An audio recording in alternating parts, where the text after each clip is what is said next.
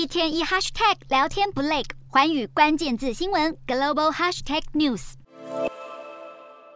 北溪一号管线通过德国，并将俄罗斯天然气输往欧洲。不过，随着西方国家不断对俄国寄出经济制裁，天然气俨然成为欧洲与俄国的新战场。克里姆林宫发言人佩斯科夫表示，直到西方解除制裁为止，都不会恢复对欧洲的天然气供应。为了防止能源危机进一步恶化，芬兰和瑞典相继宣布向电力公司提供数十亿美元的流动性担保，以协助他们度过财政困难。瑞典政府计划向本国电力企业提供两千五百亿瑞典克朗（大约新台币七千零九十八亿元）的债务担保，芬兰政府则提供一百亿欧元（折合新台币三千零五十五亿元）。瑞典政府表示，如果没有政府的担保，电力生产商可能会陷入技术破产。总理安德森则是再次痛批俄国总统普京把能源武器化是不会破坏欧洲团结。芬兰和瑞典两国国会将在五号开会批准有关安排，希望能够尽快化解这次的能源危机。